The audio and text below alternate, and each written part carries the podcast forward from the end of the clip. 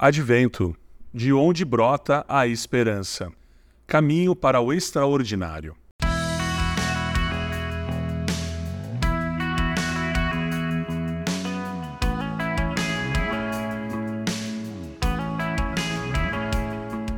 Você se lembra do último filme ou livro que cativou a sua atenção, cuja história deixou você com a cabeça inquieta, tentando processar inúmeras teorias ou explicações dela terminar daquele jeito? Talvez você se lembre com detalhes e saiba todos os acontecimentos extraordinários da narrativa. O vencer da guerra, o felizes para sempre do casal, o desarmamento da bomba prestes a explodir. O extraordinário nos encanta facilmente, faz brilhar os nossos olhos. Na verdade, ninguém quer prender-se a momentos comuns, rotina, hábitos. Afinal, eles estão ali todos os dias, repetindo-se de novo e de novo. Mas, ao contrário do que pensamos, os momentos ordinários são pontes para o extraordinário que está por vir.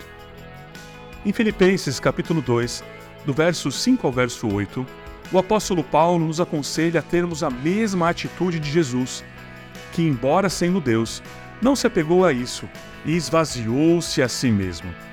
Jesus veio como um homem comum que exercia o ofício de carpinteiro, deslocava-se entre cidades, cultivava relacionamentos, sentava-se à mesa com amigos. Nos evangelhos, presenciamos várias ocasiões sutis, comuns, ordinárias, mas que revelam a razão pela qual Deus enviou seu Filho ao mundo.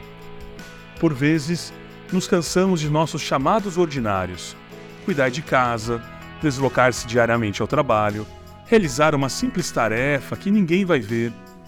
Muitos desses chamados não são memoráveis nem causam grande impacto. Mas é por meio deles que somos moldados para parecermos cada vez mais com o Pai. Na continuação do texto, nos versos 9 a 11, Paulo nos mostra que, ao esvaziar-se, Cristo revelou a sua glória. O Pai exaltou o Filho, pois assim que o Deus das Escrituras mostra quem ele é, entregando-se e amando humildemente.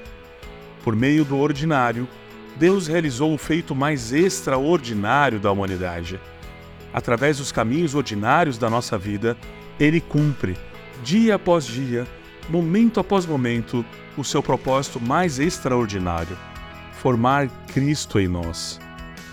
Jesus não realizava milagres e feitos memoráveis o tempo todo em sua vida comum e ordinária.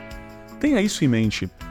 Enxergue os momentos comuns do cotidiano com a ótica do Pai e esteja sensível ao extraordinário que Deus realiza por meio dele.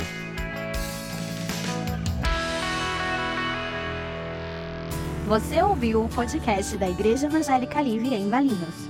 Todos os dias, uma mensagem para abençoar a sua vida. Acesse www.ielve.org.br ou procure por IEL Valinhos nas redes sociais.